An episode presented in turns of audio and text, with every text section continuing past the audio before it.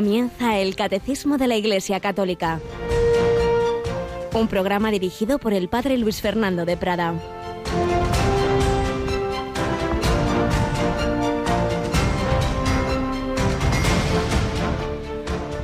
Jesús llamó a los doce y los fue enviando de dos en dos, dándoles autoridad sobre los espíritus inmundos. Ellos salieron a predicar la conversión, echaban muchos demonios, ungían con aceite a muchos enfermos y los curaban. Alabados sean Jesús, María y José, muy buenos días. En este jueves, primer jueves de mes, del mes de febrero, 3 de febrero de 2022, un día que nunca más se repetirá en la historia, en tu historia, en mi historia, un talento que Dios pone en nuestras manos que tenemos que aprovechar haciendo el bien, acercándonos a Dios, ayudando al prójimo, o que podemos perder. Y no lo perdieron los apóstoles a los que el Señor envió, iban haciendo como misiones en tiempo en la vida terrena de Jesús que les iba preparando a la misión universal, una vez que ya Jesús iba a ascender a los cielos. Los fue enviando de dos en dos, una señal de cómo no estamos llamados a ser francotiradores, sino ayudarnos en la Iglesia, dándoles autoridad sobre los espíritus inmundos. Es lo que hoy tenemos a través de los sacramentos. El sacerdote, el obispo, tiene esa autoridad que no es suya personal, sino que es de Cristo. Los sacramentos expulsan al maligno en el bautismo, en la confesión, los sacramentales como el exorcismo. Ellos salieron a predicar la conversión, el anuncio de la palabra. Echaban muchos demonios es una palabra eficaz. Ungían con aceite a muchos enfermos y los curaban. Es un sin un anticipo de lo que van a ser sacramentos como la unción de los enfermos. Lo que el Hijo de Dios hecho hombre hacía en su humanidad, hoy lo hace a través de su cuerpo místico, lo hace con ese cuerpo que es la Iglesia, con esos brazos que somos nosotros, con esos dedos por así decir, que son los sacramentos con los que toca a cada uno, con los que nos coge a cada uno, como coge a la oveja perdida, la carga sobre sus hombros. Sí, el Hijo de Dios sigue actuando hoy a través de su iglesia. El Hijo de Dios hecho hombre que se ha quedado en la Eucaristía de una manera muy especial y por eso esta noche tendremos hora santa. Yolanda, buenos días. Muy buenos días, Padre. Hoy hacemos aquí eh, desde las 8 de la mañana a las 12 de la noche, ¿verdad? Porque acabaremos con la hora santa, víspera de primer viernes de mes, que tenemos de 11 a 12, una hora menos en Canarias, ¿verdad? Eso es, y que podrán seguir además con imágenes a través de, de nuestra página web www.radiomaria.es. Recordemos que ya cerrábamos ayer esos, esos documentos que ponemos al pie del altar, así que hoy por favor no llaméis a, a indicar intenciones porque son muchas las cosas que hay que hacer hoy y, cerramos esos, esos, papeles el día antes siempre lo cual no quita, como siempre repito, que Dios lo sabe. Si tenéis una intención que no hayáis llamado, tampoco pasa nada, que Dios lo ve y, y, ahí estaremos todos pidiendo por todas vuestras intenciones. Por supuesto, los que las habéis enviado, pues sí, estarán impresas ahí al pie del altar, pero no deja de ser un signo. Dios lo sabe todo aunque no lo pongamos en un papel. Y recordamos también que seguimos haciendo la novena a la Virgen de Lourdes después de la hora intermedia y que este sábado tenemos una toma de posesión episcopal, ¿verdad? Nos iremos hasta Terrassa para pues estar allí retransmitiendo esa toma de posesión de Monseñor Salvador Cristau Col como obispo de la diócesis. Pues ya lo sabéis, este sábado a las 11, las 10 en Canarias, esa toma de posesión, sucesor de los apóstoles, esos apóstoles que Jesús enviaba de dos en dos y que sigue enviando por el mundo entero, también a ti y a mí de otra manera, pues tú no, no eres sacerdote, yo no soy obispo, no, no, pero todos somos enviados. Por el mero hecho de estar bautizados y confirmados, tenemos una encomienda apostólica. Pues así pedimos al Señor cumplirla como la cumplió cuando la descubrió y cuando se convirtió Íñigo de Loyola, del que seguimos recogiendo pinceladas de su vida.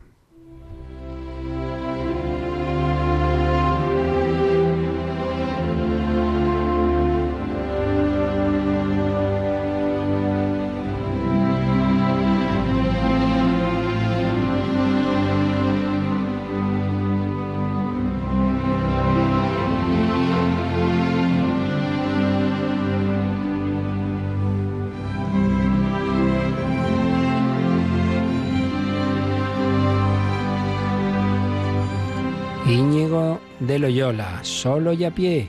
Es el título de la biografía de José Ignacio Telleche, y era sobre San Ignacio de Loyola. Estamos recogiendo párrafos de ella y de otras obras, una síntesis, bueno, tenemos que sintetizar mucho, claro, porque una vida muy rica, la de este hombre, que la primera mitad de ella, pues vivía en un ambiente mundano, cristiano, mm, teóricamente, pero con un corazón que no estaba puesto en las cosas de Dios. Sin embargo, vemos, hemos estado viendo estos días cómo la providencia de Dios se sirve de todo, cómo iba guiando esa vida, todo lo que recibía, pues bueno y malo, de su familia, de su ambiente, de aquí y de allá, pero luego al final el Señor, pues lo bueno lo aprovecharía, lo malo también, sacando de ello lo bueno. Y concretamente dejábamos a Íñigo ya en esa su familia de adopción que fue la del contador mayor del reino, Juan Velázquez de Cuellar, en Arévalo. Había perdido ya primero a su madre, luego enseguida a su padre, y ahí lo cogieron como, como un hijo más, y ahí lo educaron, y ahí pues vivió un ambiente de alto nivel educativo, material, y Telleche ahí ahora se imagina pues cómo escucharía conversaciones, pues incluido el rey Fernando el Católico cuando iba por allí, y de otros grandes personajes, y lo que luego San Ignacio ya convertido pondrá en los ejercicios espirituales con aquellas comparaciones que hace con el rey temporal, del rey temporal al rey eterno, imagina conversaciones que pudieron perfectamente haberse dado y haber escuchado él en aquella casa de Arévalo. Podría haber escuchado al rey Fernando el Católico esas palabras que luego San Ignacio pondrá en la meditación del, del Rey Eterno, que, que, que son estas. Mi voluntad es de conquistar toda la tierra de los infieles. Está en ello el cardenal de Toledo. Nos ayudarán el rey de Portugal y de Inglaterra. Conquistaremos Tierra Santa. El cardenal celebrará la misa ante el Santo Sepulcro. Yo espero que los que más se querrán afectar y señalar en mi servicio ofrecerán sus personas al trabajo y harán oblaciones de mayor estima y momento. Palabras que pone Tellechea en en boca del rey Fernando el Católico, que luego San Ignacio pondrá en esa parábola, en esa comparación del rey temporal. Caminos para soñar, con la mirada perdida en la llanura sin fin. Desde aquella atalaya excepcional se contemplaba el mundo, se percibían sus palpitaciones, llegaban muchas noticias. Italia era un dulce nombre, allí murió su hermano, pero seguía la guerra y en ella extraños pactos. Don Juan Velázquez les habló un día de la Liga Santa entre el rey católico, el Papa, el emperador Maximiliano, Enrique VIII, aún era hombre de la Iglesia Católica, y Venecia, y de la derrota que la Liga sufrió en Rávena. El rey Fernando había ocupado Navarra. Íñigo se acordó de, Beotíbar. Aún había tierras más lejanas y fantásticas, las Indias. El nombre que tentó a su hermano Hernando. Diego, Bernán, Diego Velázquez de Cuellar acababa de conquistar Cuba. Ponce de León, la Florida. Núñez de Balboa descubrió otro inmenso mar detrás de aquellas tierras. Mi voluntad es conquistar. Cerca estaban Valladolid, y sobre todo Salamanca, con su universidad. Se hablaba mucho también de la de Alcalá, recién fundada por el cardenal Cisneros, pero las letras no tentaban a Íñigo. Los sueños se derrumbaban cuando los preceptores le llamaban al orden. Íñigo se lucía en caligrafía. Podría ser un buen escribano, él no se iba a contentar con ello. Le entusiasmaba también la delicada música. Los latines no le iban. Los libros, había grandes libros en esa casa, bueno, si eran de caballerías, entonces sí. Y la dama de los pensamientos y dueña del corazón de todo esforzado caballero. Hablará también de ella en la autobiografía. San Ignacio, una dama de altísima calcurnia. Se han hecho muchas hipótesis de quién, de quién podría ser. Veinte años tenía la infanta Leonor, a la que viera en inolvidables festejos en Valladolid. Aún no había visto a la infanta Catalina, muchos piensan en ella, hija póstuma de Felipe el Hermoso, cautiva en Tordesillas, con su madre Juana la Loca. De ella diría Fray López de Hurtado que era la más linda cosa que hay en el mundo, la más linda cosa que hay en el mundo.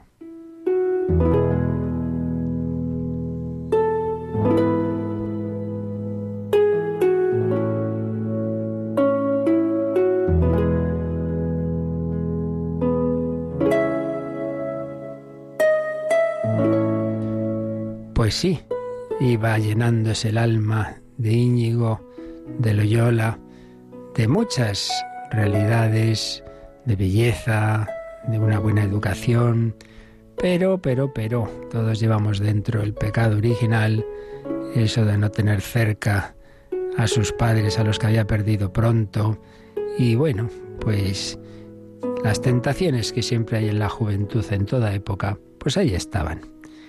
Y nos cuenta Tellechea con un título curioso, un proceso y no precisamente de beatificación. Íñigo salió de Arevalo, de vez en cuando hacía viajes.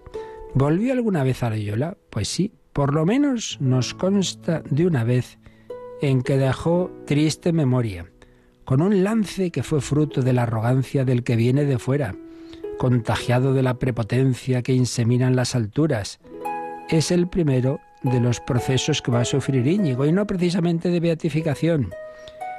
De esto nos quedan bastantes pruebas. Era el año 1515. Era el carnaval.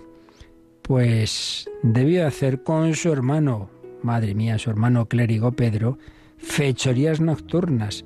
Cierto exceso aparece en los documentos con ese hermano Pedro. Más aún, aparece en los papeles estas expresiones, delitos calificados y enormes, de noche, de propósito, sobre habla y consejo habido, sobre asechanza y alevosamente. ¿Qué pasaría? ¿Qué pasaría? ¿Un susto, alguna paliza, una pelea, líos de faldas? Debió ser bastante serio. Intervino el corregidor de Guipúzcoa y lo iban a detener.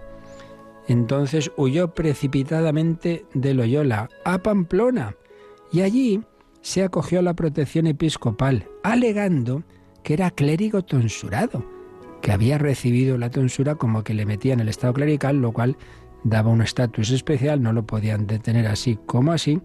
Entonces, eh, allí fue detenido en las cárceles episcopales. ¿Pero qué es eso de que era clérigo tonsurado? Bueno, pues desde luego no había ninguna prueba de tal cosa, desde luego no vivía como tal, y con intención de subrayar el carácter laico y aún mundano de Íñigo, el corregidor acumula auténticas pinceladas sobre la estampa pública del pequeño Loyola.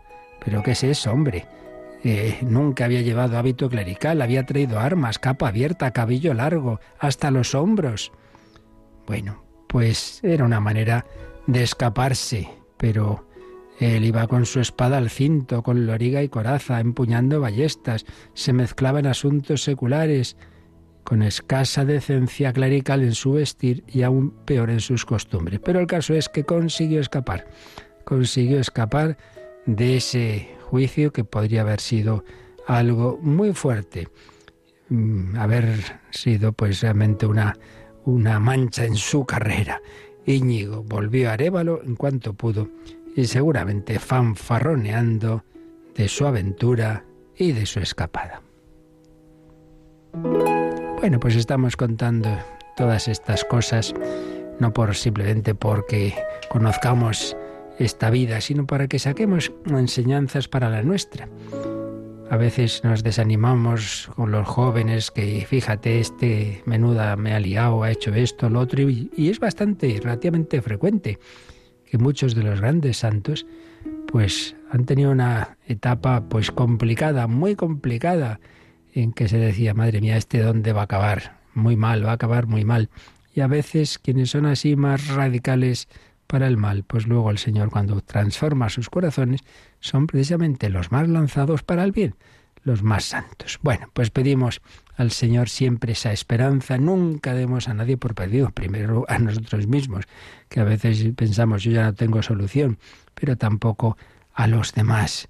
El Señor tiene caminos misteriosos, providenciales y misericordiosos para todos. No se olvida de nadie. Así le pedimos que nos ayude en nuestro camino de santidad a responder a su gracia, a confiar siempre en su misericordia.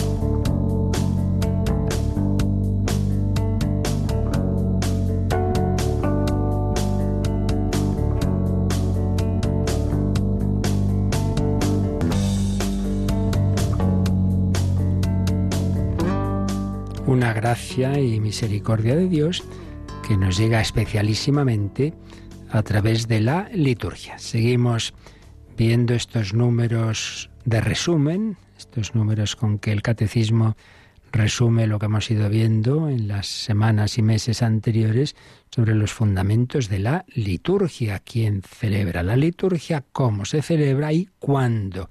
Estábamos viendo el cuándo, como el tiempo entra, también decíamos como la gracia de Dios transforma todo lo humano, pues también esos elementos de nuestra vida aquí, en este mundo.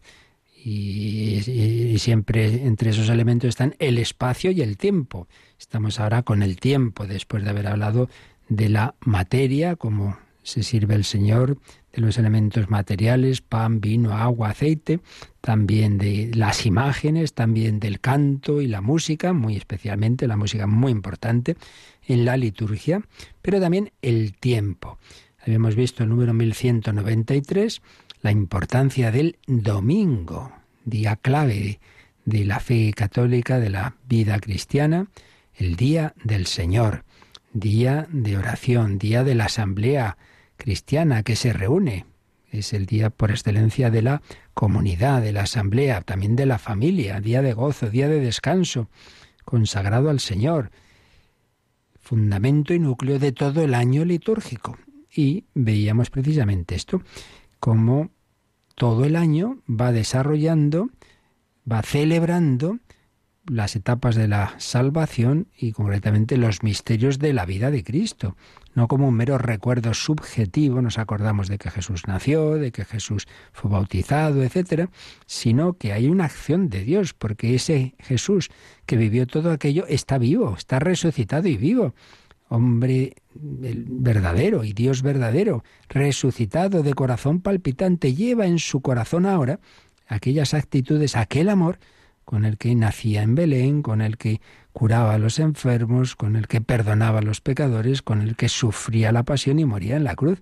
Es el mismo, ese corazón que late en la Eucaristía, ese corazón que se hace presente en los misterios litúrgicos, es el mismo que se ofreció, que vivió todos aquellos misterios. Y entonces, a través de la liturgia, a través de la celebración de esos misterios, entramos en ellos. De alguna manera, se, nos hacen presentes en nuestra vida y el Señor nos da la gracia que Él nos obtenía cuando vivía todo aquello. Lo veíamos en el 1194, pero lo estábamos completando también con la manera en que expone estas mismas enseñanzas el Yucat. Y nos quedaba en este sentido eh, ver cómo hablaba del año litúrgico el Yucat en el número 186. Así que Yolanda, vemos que este número pregunta qué es el año litúrgico y nos da esta apretada respuesta.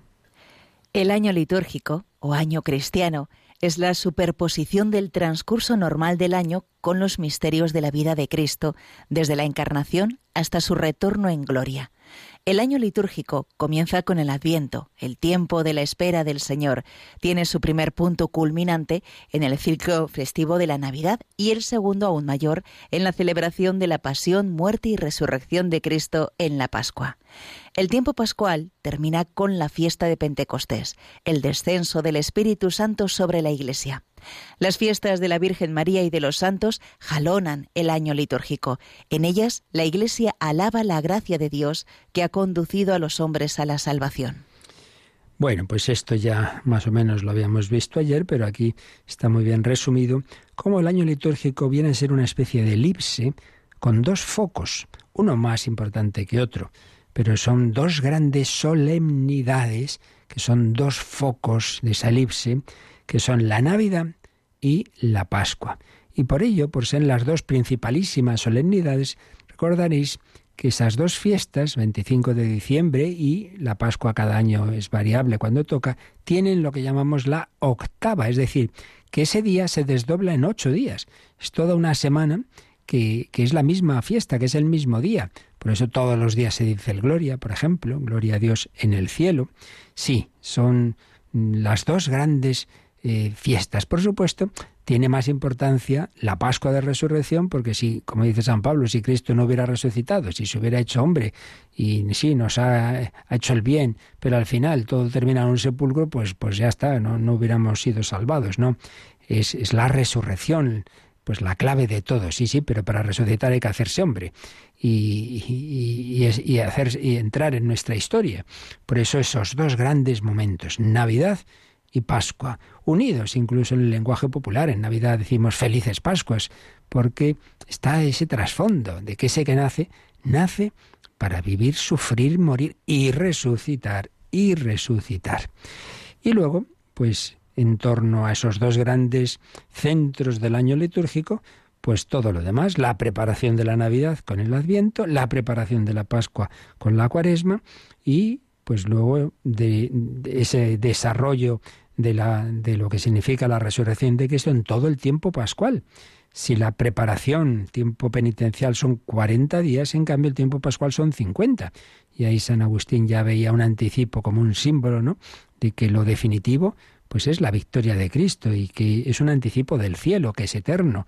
Mientras que los tiempos de dificultad, de, ayuno, de penitencia, bueno, pues eso pasa. Es siempre más relativo, más breve y lo definitivo es lo positivo. Eso tengámoslo siempre presente. El vino bueno para el final, ni ojo vio, ni oído yo, ni cabe en corazón humano. Lo que Dios ha preparado para los que lo aman un tiempo pascual que termina con la fiesta de Pentecostés, pero siguen todas las otras grandes fiestas, solemnidades del Señor y también fiestas de la Virgen y de los santos. Claro, en este caso, pues lo que celebramos es cómo esa gracia que Jesucristo nos ha obtenido, esa comunicación del Espíritu Santo, actuando en primer lugar en María de una manera excepcionalísima, pero también en los santos de otra manera, pues ya estamos viendo que muchas veces teniendo que enmendar lo que eh, esa persona humana pues ha hecho mal y siempre partiendo del pecado original, por supuesto, que en cambio la Virgen no lo tenía, pero la gracia de Dios ha ido conduciendo a esos hombres a la salvación y por ello, pues al celebrar a los santos lo que celebramos es los frutos de la redención de Cristo. No es que los pongamos a ellos como fuente de nuestra salvación. No, no, no. El único salvador, el único mediador es Jesucristo. Pero vemos la potencia de su redención, cómo es capaz de transformar a hombres pecadores, a veces muy pecadores, de hacer de ellos pues esa obra de arte que es siempre la santidad. Hilo por hilo tejiendo va, si tú le dejas, qué bien lo hará. Dice una bella canción de las carmelitas a propósito de Santa Maravillas de Jesús. Así pues, el tiempo, el tiempo transfigurado eh, por la gracia del Señor, el tiempo con ese ciclo semanal que tiene su núcleo en el domingo y el tiempo en ese ciclo anual que es el año litúrgico con esos dos focos. Y hemos visto que aquí el Yucat hacía referencia a esas otras fiestas de la Virgen y de los Santos, pero eso lo vamos a ver ahora como lo dice el Catecismo en este número de resumen que es el 1195. Haciendo memoria de los santos, en primer lugar de la Santa Madre de Dios, después de los mártires y los otros santos, en días fijos del año litúrgico, la Iglesia de la tierra manifiesta que está unida a la liturgia del cielo, glorifica a Cristo por haber realizado su salvación en sus miembros glorificados. Su ejemplo la estimula en el camino hacia el Padre. Bueno, pues aquí se añade algún matiz más de lo que significan estas fiestas. Los primeros santos que la Iglesia celebró fueron los mártires. Siempre son el referente porque, pues, ¿qué más prueba de amor al Señor que haber dado la vida por Él, que antes la dio por nosotros? Entonces la Iglesia muy prontito, como las persecuciones empiezan enseguida, pues empieza enseguida con esa veneración, se hacen celebraciones a veces en las tumbas de los mártires, etcétera. Pero luego se van asimilando a los mártires los que llamaban los confesores. Cuando decimos confesores, reina de los confesores en la letanía, no nos referimos al sacerdote que está confesando en el sacramento de la penitencia, sino a los confesores de la fe, es decir, los que con su vida pues han demostrado que la fe que tenían y concretamente en el inicio de esta expresión era aquellos que en las persecuciones habían sido detenidos, torturados y tal, no habían muerto, no habían sido mártires, pero habían confesado, ¿no? no se habían echado atrás, no habían renegado, a pesar de las torturas, habían confesado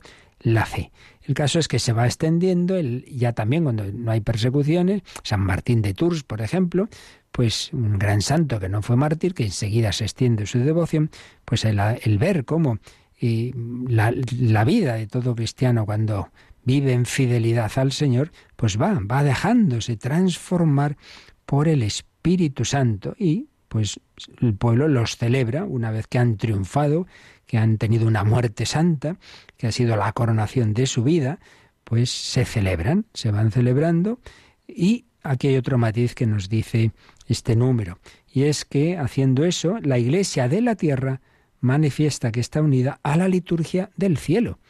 Claro, Jesucristo resucitado y vivo en el cielo. María resucitada también con su cuerpo eh, y alma y corazón, los dos corazones de Jesús y de María, no solo con alma, sino eso, toda su humanidad, todos en el cielo.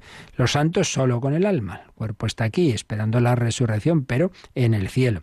Entonces, celebrar a los santos, el culto a los santos tiene fundamentalmente dos dimensiones. Una, pues pedir su intercesión puesto que están en el cielo y puesto que el Señor quiere que unos nos ayudemos a otros, ya sabemos que Él es el único Salvador, sí, pero el Señor ha querido, ha querido esas mediaciones. Ante todo y sobre todo, la mediación universal de la Santísima Virgen María.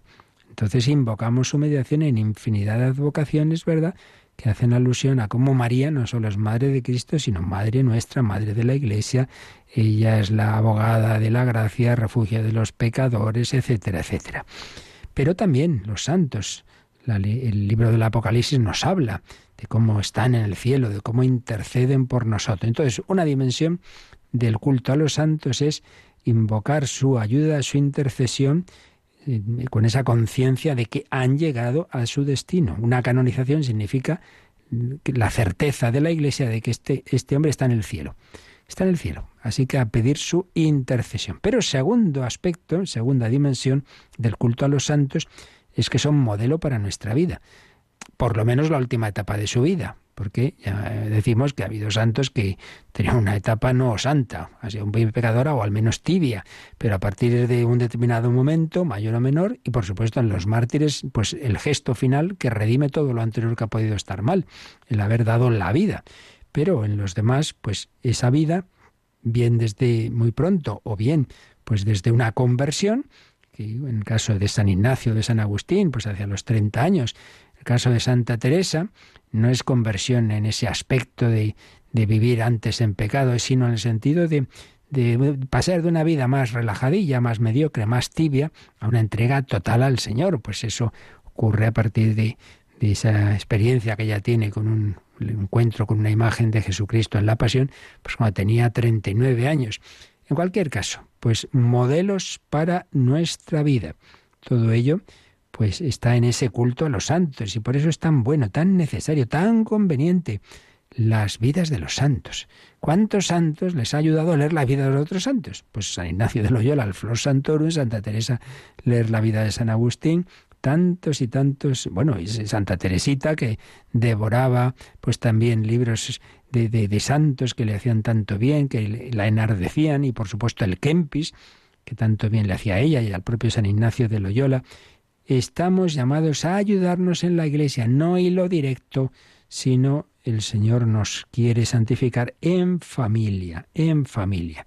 Y en nuestra familia de la Iglesia tenemos esos grandes modelos que ni siquiera nosotros ni es que ni nos, vamos, incapaces de, hablar, de, de, conocer los nombres de todos los santos. Son tantísimos, tantísimos, y nos tragamos todas las leyendas negras y no conocemos tantos y tantos gestos de heroísmo que a lo largo de la historia el Señor ha ido realizando eh, en tantas personas, niños, jóvenes, adultos, ancianos, realmente entregados a Dios y a los hombres. Su ejemplo estimula a la Iglesia en el camino hacia el Padre. Por tanto, hacemos muy bien en celebrar a los santos, comenzando por la reina de todos los santos. Hacemos muy bien. Y una santidad, por supuesto, que no es un esfuerzo humano, un heroísmo humano, sino que es obra del Espíritu Santo. Vamos a invocar también nosotros al Espíritu Santo para que nos santifique también, para que nos dejemos santificar, para que Dios haga maravillas en nosotros. Ven, Espíritu Santo, oh Señor, envía tu Espíritu.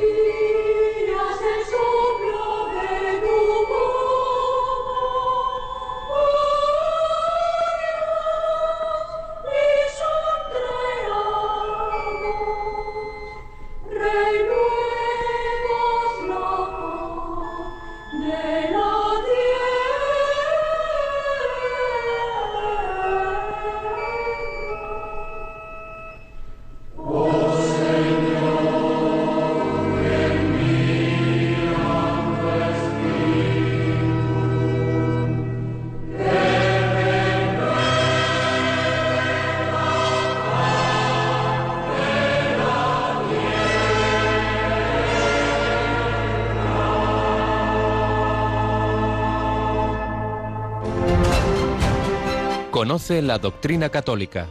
Escucha el catecismo de 8 a 9 de la mañana, de 7 a 8 en Canarias. Y los sábados a la misma hora profundizamos en los temas tratados en el programa en torno al catecismo. El tiempo asumido en la liturgia, asumido en la semana, en el día central el domingo, asumido todo el año, con esos focos de la Pascua y de la Navidad, pero también con las fiestas de la Santísima Virgen María y de todos los santos que vamos celebrando, pero siempre teniendo muy claro que el centro siempre es Jesucristo, que el día más importante es el domingo, que no podemos poner a los santos ni de lejos por encima del Señor, porque el Señor y la misma Virgen María pues son frutos, frutos de la, digo el Señor, los santos y la misma Virgen son frutos de la redención. Pero también en el tiempo eh, quedan asumidas las horas, no solamente las épocas del año y los días, sino cada hora, cada hora queda asumida en la liturgia, por lo menos las horas principales que marcan el ritmo diario. Y es que no podemos bueno, rezo por la mañana o rezo un poco al acostarme y se acabó. Hombre, no, todo el día hay que vivirlo en unión con Dios. Otra cosa es que no podemos estar todo el día en la capilla rezando, cada uno según su vocación, mucho que hacer, pero eso, eso que hacer, hay que hacerlo en unión con Dios y con momentos en que paremos y que nos renovemos eh, por qué hacemos las cosas y con quién las hacemos. Que el Señor entra en nuestra alma, que la Santísima Trinidad inhabita en el alma en gracia. La tenemos dentro y no hablamos con Él en todo el día. Hombre, eso es como que recibes unos invitados. Pasad, pasad. Los sentáis allí, los dejas ahí y te vas a hacer cosas y no apareces en todo el día. Bueno, oiga, que hemos venido de visita. Ahí olvidaos.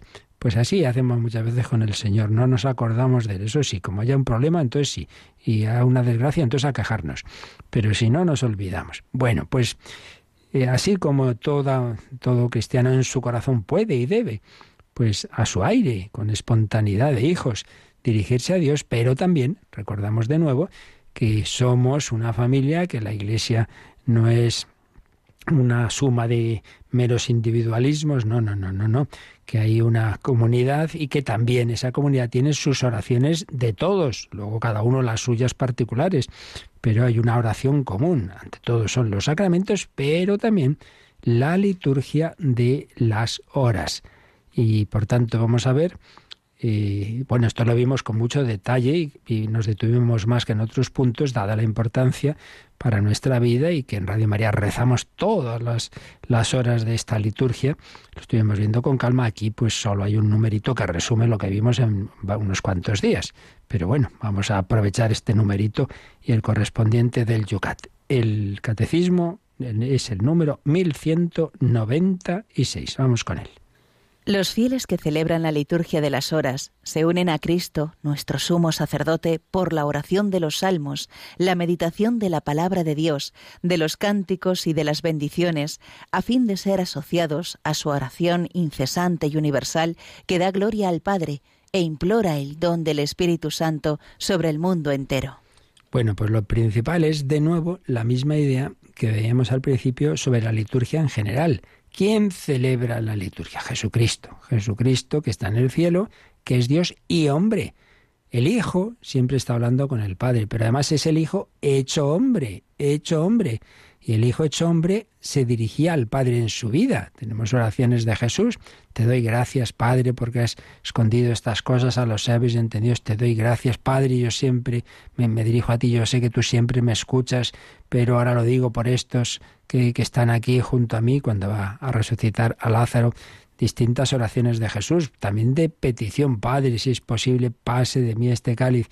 Sí, el Hijo hecho hombre, alaba, da gracias y pide, pide, pide. Y Él como cabeza del cuerpo místico pide para todos sus hermanos. Bueno, pues esto es siempre así. Eh, el Señor es el que eh, es el sumo pontífice, el que hace un puente, porque es a la vez, está en los dos extremos, Dios y hombre, cielo y tierra. Por eso es el gran misterio de la mediación de Cristo, de la encarnación está de nuestro lado porque es miembro de la humanidad, pero es la segunda persona de la Trinidad. Dios de Dios, luz de luz, Dios verdadero de Dios verdadero. Por eso no hay comparación nunca entre el cristianismo y cualquier otro esfuerzo religioso, un esfuerzo por parte del hombre, pues muy bien intencionado, sin duda, pero no deja de ser un esfuerzo humano. Mientras que Jesucristo no es un profeta más que ha tenido no sé qué inspiración por ahí. No, no, es el Hijo Eterno hecho hombre, que ha bajado del cielo a la tierra y nos une.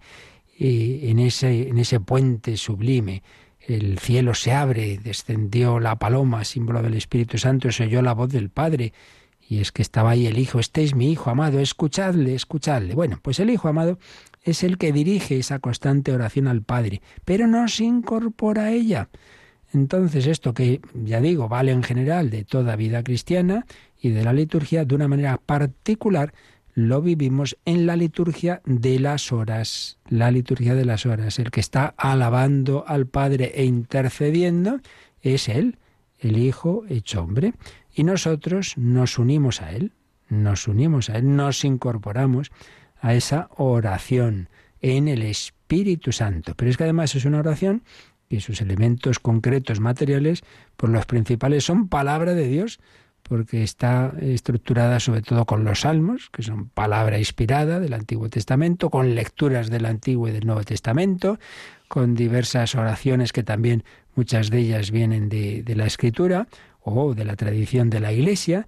En fin, tiene unos contenidos y un nivel extraordinario la liturgia de las horas. Nos unimos en ella a nuestro sumo sacerdote con los salmos, con fragmentos de la palabra de Dios. Ya sabéis que siempre hay un, fragmento, aunque sea pequeñito, en toda, en toda hora litúrgica. Hay una frase, un párrafito de, la de la palabra de Dios. Hay lo que se llaman cánticos, que son otros fragmentos de la palabra de Dios, aunque no sean salmos, pero que sirven como oración y luego ya en las grandes horas, que son principalmente laudes y vísperas, junto al himno inicial de alabanza y junto a los salmos y cánticos y a esa lectura de la palabra de Dios, luego hay dos grandes, eh, mejor dicho, mm, tres en, laudes y vísperas, dos eh, himnos que llamamos cánticos evangélicos, que están tomados del Evangelio. En laudes el Benedictus que dijo Zacarías y en vísperas el Magnificat que dijo la Virgen María, también en completas. Precisamente esas palabras del anciano Simeón cuando ve a Jesús. Por tanto, es también textos del Evangelio. Es un momento fundamental de esas horas. Si estamos rezando sentados, cuando llega ese momento evangélico, ese del cántico evangélico, nos ponemos de pie. Y en laudes y vísperas, después de la alabanza y de escuchar la palabra de Dios y de bendecir a Dios, viene también la petición. Esas peticiones que hacemos en laudes para consagrar el día, que todo mi día esté consagrado al Señor, y vísperas más una intercesión de intenciones, e intercesión digo, con intenciones universales por toda la humanidad, por toda la Iglesia. Vamos a ver cómo lo detalla esto más el Yucat, esto que nos ha dicho aquí el, Catecismo en el 1196, en el Yucat está eh, desarrollado en el número, a ver que si me ha ido Yolanda, el 188, ¿verdad? eso es. Vamos con él. hace esta pregunta, ¿qué es la liturgia de las horas? La liturgia de las horas es la oración general y pública de la Iglesia. Textos bíblicos introducen al orante cada vez más profundamente en el misterio de la vida de Jesucristo. De este modo, en todo el mundo, en cada hora del día, se da al Dios Trino espacio para transformar paso a paso al orante y al mundo. No solo los presbíteros y los monjes rezan la liturgia de las horas. Muchos cristianos, para quienes la fe es importante, unen su voz a la invocación de miles y miles que se eleva a Dios desde todos los lugares del mundo. En esta primera parte de la respuesta, además de las ideas que ya habíamos visto antes, de cómo nos unimos así a Jesucristo en esa alabanza a la Santísima Trinidad, vemos también estos matices. Uno, y es que en todos los lugares del mundo, en, en las distintas lenguas, las traducciones, antes rezaba todo en latín, también se sigue pudiendo hacer en latín, ¿eh? La liturgia de las horas, existe los libros litúrgicos en latín, pero como por desgracia ya no la conocemos esa lengua como en otros tiempos, pues bueno, están en distintas lenguas. Pero a lo que voy, que en cualquier lengua en que se rece, todos los católicos estamos rezando las los mismos textos a lo largo del día en, todas las partes del mundo, los mismos, los mismos salmos, bueno, los matices que pueda haber luego cuando hay una fiesta que se celebra en un sitio o en otro, pero lo esencial es común. Y luego, Otra cosa que se nos ha dicho aquí es que no solo los presbíteros y los monjes rezan la liturgia de las horas. Esto cuando lo explicábamos eh, en su momento a fondo ya insistimos bastante. Todavía, por desgracia, queda esa idea. Esa idea cuando la liturgia de las horas pues prácticamente solo lo rezaban pues esos sacerdotes con su breviario ahí a cuestas y los monjes y monjas. Pues no históricamente no no era así. Eso es una cosa una oración del pueblo de Dios que luego pues bueno, se fue perdiendo y por una serie de circunstancias históricas y que se ha insistido en los últimos medio siglo, sobre todo desde el Vaticano II, hombre, que se recupere, que no podrás rezar toda la liturgia a las horas como se reza en un monasterio, pero bueno, lo que se pueda, los momentos principales, laudes o vísperas completas, que es breve y preciosa, eh, en cualquier caso, superar esa idea de como que sea algo solo para los religiosos y los sacerdotes. Y bueno, este número del Yuca 188 detalla un poquito más esto de las horas litúrgicas, así que sigue leyendo, por favor. Las siete horas litúrgicas son como un vocabulario de oración de la Iglesia que nos suelta la lengua también cuando la alegría, la preocupación o el miedo nos dejan sin palabras. Una y otra vez nos asombramos al rezar la liturgia de las horas. Una frase, un texto entero, concuerdan casualmente de forma exacta con mi situación. Dios escucha cuando le llamamos, nos responde en estos textos, a veces de un modo tan concreto que causa estupor. No obstante, muchas veces nos exige largos periodos de silencio y de sequedad en espera de nuestra fidelidad. En definitiva, lo que nos está diciendo este texto del Yogat es que es un alimento muy grande de la vida espiritual, de la vida cristiana, una inmensa riqueza la que tenemos en la liturgia de las horas. Como os decía, pues en primer lugar muchos textos bíblicos, pero ordenados de una forma que realmente, claro, es toda una tradición de siglos.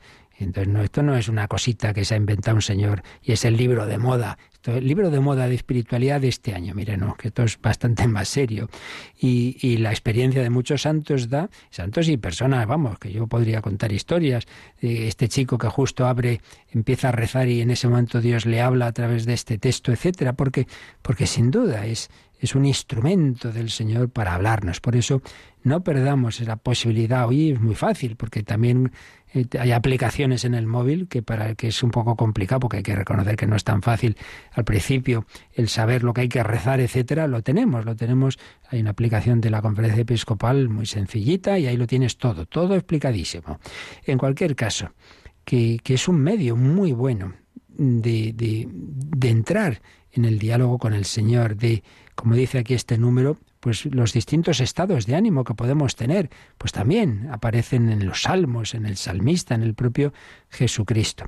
Y que habrá veces en que eh, recibamos luces y estemos muy contentos ahí, y otras veces, como pasa con la oración en general, pues sean haya periodos de silencio, sequedad, etcétera. Nos ha hablado de siete horas litúrgicas. ¿Por qué? Bueno, pues porque mm, las horas posibles son las siguientes. Empieza el día alabanzas, las laudes. Propiamente la palabra es femenina, las laudes porque es alabanzas, pero se puede decir también, solemos hacerlo en masculino, las laudes, los laudes, alabanzas. La oración de la tarde, las vísperas, al caer el sol, son los dos quicios del día, de la liturgia de las horas. Y al ir ya a dormirnos, las completas.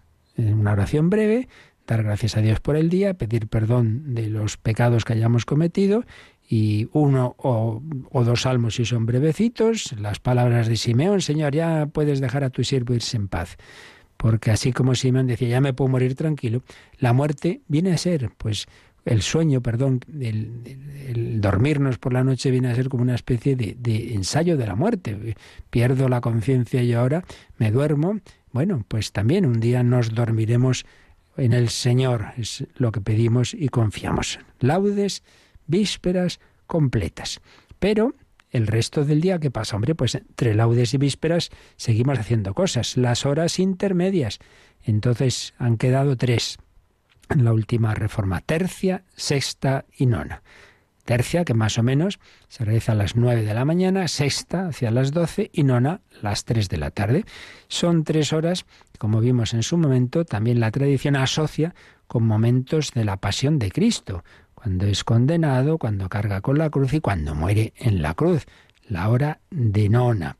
Entonces son tres horas que en los monasterios contemplativos rezan las tres, pero lo habitual, en concreto para los sacerdotes, lo que se nos pide es por lo menos una, y por eso se llama hora intermedia, una hora intermedia entre laudes y vísperas. Así que ya tenemos laudes, vísperas completas, tercia, sexta, nona y la séptima es lo que llamamos el oficio de lecturas. Es eh, una, una, oración que se puede hacer en cualquier momento, antes era de noche o de madrugada, pero se puede hacer en cualquier momento del día y eh, ahí son tres salmos, pero luego una lectura larga, en vez de un fragmento corto como son en las demás horas litúrgicas, ahí es una lectura larga con la cual vamos así leyendo la Biblia poco a poco, no, entera, pero bueno, lo esencial, y una segunda lectura tomada de los santos padres o de otros santos que nos ayudan pues a, enriquecer nuestra alma con la eh, tradición de la Iglesia. Una oración más meditativa, tranquila, oficio de lecturas. Esas son las siete horas litúrgicas. Pues lo mejor, más que hablar mucho, pues es animarse a rezarlo, no dejarlo esto solo, como digo, para los sacerdotes y los religiosos. Bueno, pues con eso terminamos esta síntesis apretada, porque repito que aquí resumimos lo que ya se vio con calma, de, de lo que resume el catecismo sobre ese aspecto de el tiempo en la liturgia. Y nos queda los tres números de resumen de la última parte, que es ya no es el tiempo, sino el espacio, es decir, lo relativo al dónde se celebra, lo relativo a, las iglesias, los templos y los eh, componentes del templo, el altar, tabernáculo, etcétera, que también obviamente lo vimos despacito, pero veremos cómo resume todo ello el catecismo. Pero eso ya el próximo día tenemos nuestro último momento orante y también si tenéis alguna consulta y también pues seguiremos compartiendo algunos de los testimonios que han ido llegando últimamente en el aniversario de Radio María. Nos recuerdan en primer lugar cómo se pueden enviar vuestras consultas. Participa en el programa con tus preguntas y dudas. Llama al 91005 9419. 91005 9419 Puedes escribir un mail a catecismo arroba o escribirnos un mensaje al teléfono de WhatsApp 668 594 383 668 594 383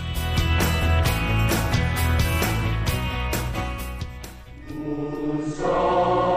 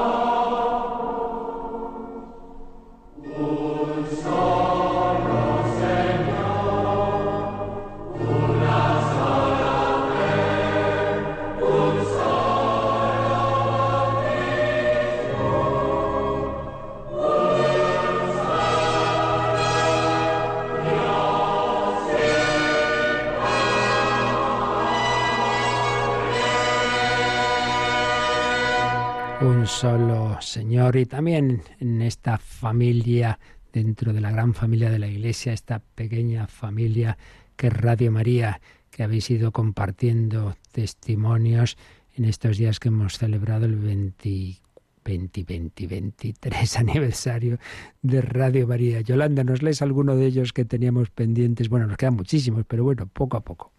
Sí, nos escribía Gisela y nos decía felicidades Radio María por estos 23 años. Sois la luz de Dios, nos quiere hacer llegar y sentir a todos a través de esta onda radiofónica.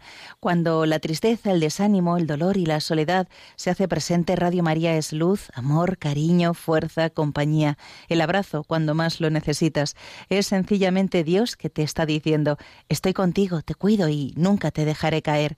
Gracias a todos los que hacéis posible esta radio cada día por transmitirnos a través de Dios la palabra y mensaje del Señor, su amor, su misericordia y su perdón.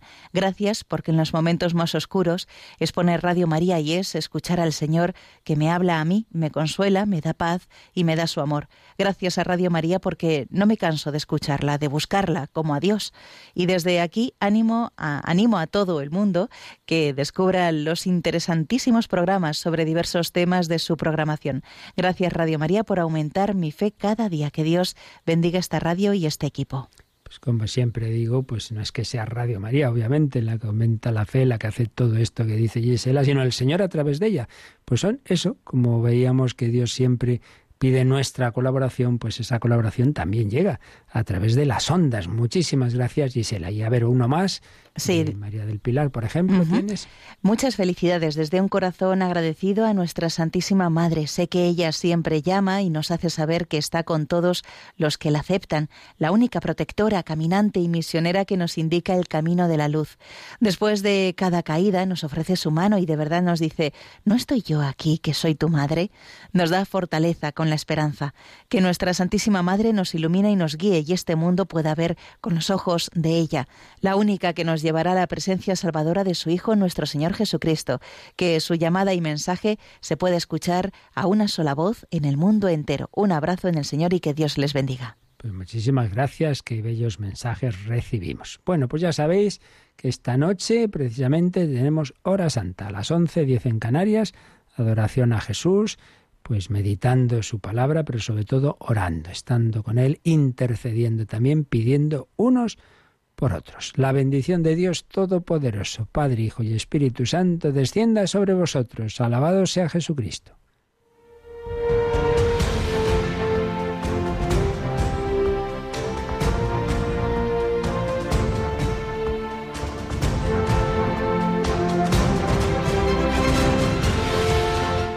Han escuchado en Radio María el Catecismo de la Iglesia Católica un programa dirigido por el Padre Luis Fernando de Prada.